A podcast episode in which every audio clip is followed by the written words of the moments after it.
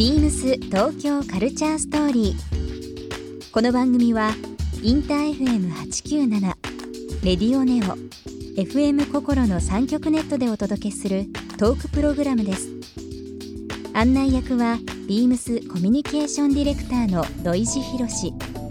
今週のゲストは STUTS ですトラックメーカーの STUTS さんをお迎えビームスとスペースシャワー TV との共同プログラムプラン B ではおよそ2週間のロサンゼルスでのパフォーマンスや制作活動についての記録映像が取り上げられました。そんな STUTS さんに最近の気になっているものや愛用品音楽制作のこだわりなどさまざまなお話をお伺いします。そして今週 STUTS さんへプレゼントしたワイヤレスイヤホンをリスナー1名様にもプレゼント。詳しくはビームス東京カルチャーストーリーの番組ホームページをご覧ください応募に必要なキーワードは番組最後に発表します BeamsBeamsBeamsTokyo Culture Story Beams Tokyo Culture Story This program is brought to you by Beams. ビームスありとあらゆるものをミックスして自分たちらしく楽しむ。それぞれの時代を生きる若者たちが形作る東京のカルチャー。ビームス東京カルチャースト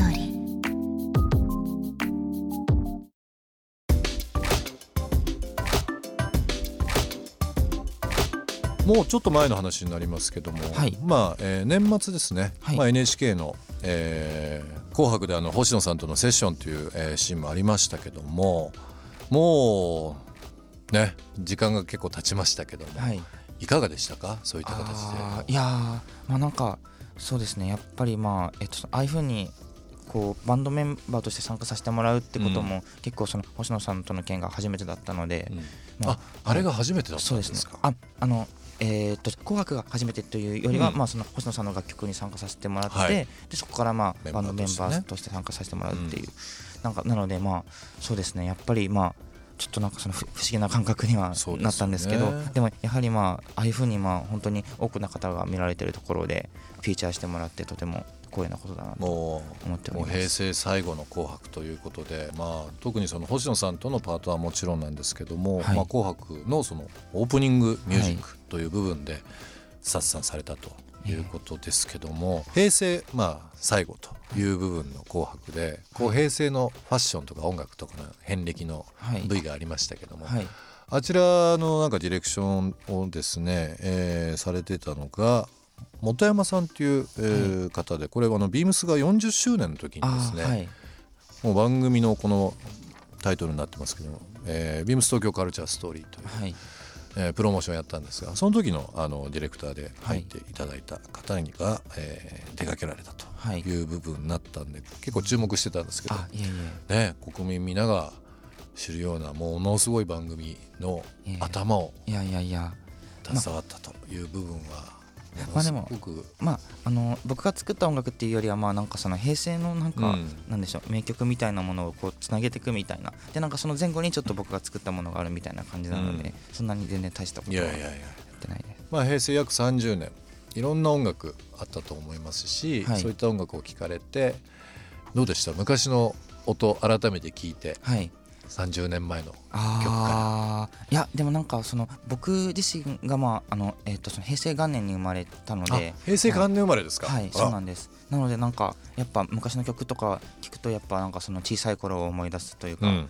まあなんかすごい懐かしいなって思いながらも。なるほど、はい、曲調ってどうですか？今考えると、はい。まあ古いというふうなこともあるかもしれないですけど、はい。あえて今新しいみたいな曲調もあったりとかしますか？まあそれもはいあるとは思いますしうん。まあやっぱり90年代はやっぱりなんか結構そのヒップホップとかがなんか日本にも入ってきたみたいな、なんかそれぐらいの時期だったと思うのでまあなんかそういう影響が j p o p にもちょっとあったりとかしてそういうそのブラックミュージック的なのとか、まあ、そのヒップホップの影響みたいなのが、なんかそういうのがすごいいいなって思いながら聞いてました。はいなんかあの平成が終わるとなるとちょっと寂しいようなイメージもありますけども改めてその次の時代に向けてはい。どういった曲が聴かれていたかとかはい。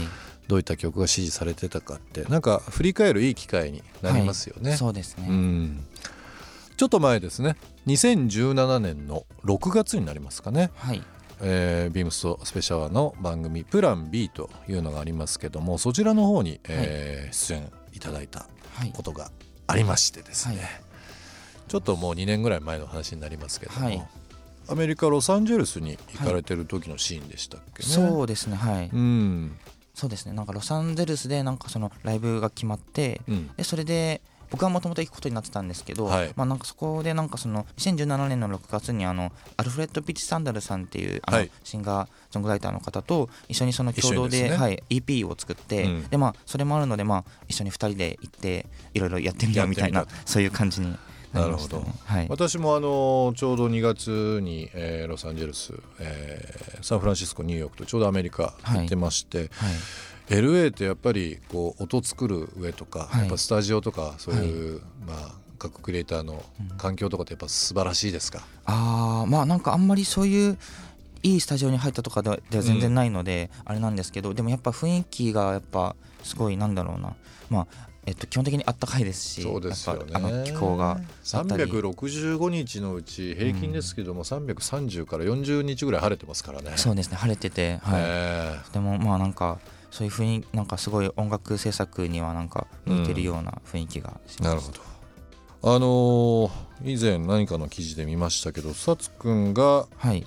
ニューヨークのハーレムはい。で路上パフォーマンスをしたという記事を見ましたけども、はい。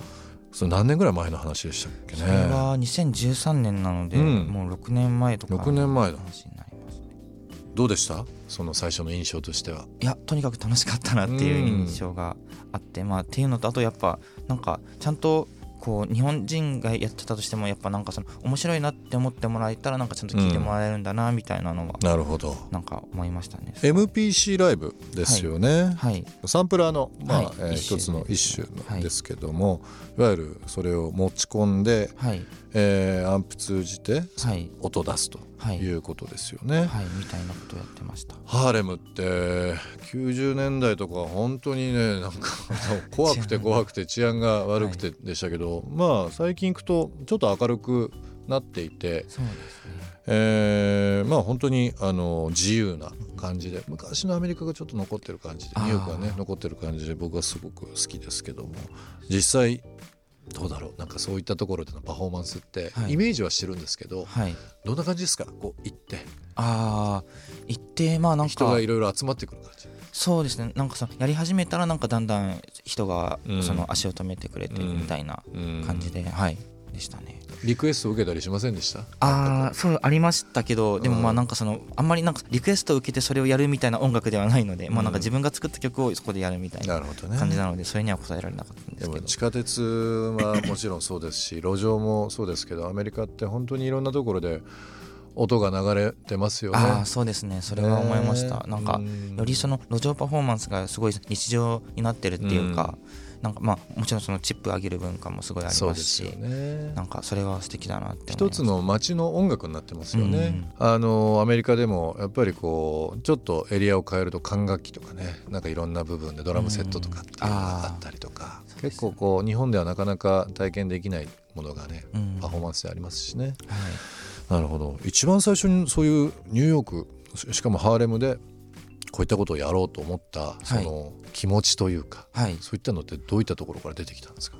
まあなんか漠然といつかなんかまあそのヒップホップが生まれたニューヨークで何かライブやってみたいなみたいなのはうん。思ってて、でまあそれでまああの大学卒業してまあなんかその春休みにまあ1週間ニューヨークに旅行行くみたいなのがあって、はい。でまあそれでまあ一人でなんか行った時があったんですけどその時にまあなんかどこかでライブできたらいいなって思っててでそれでニューヨークに住んでる友達というかまあええ。先輩の人になんかそういうとこありますかねって聞いたらそれだったらその路上でや やればいいんじゃないみたいにな言われてあじゃあやってみようかなみたいな。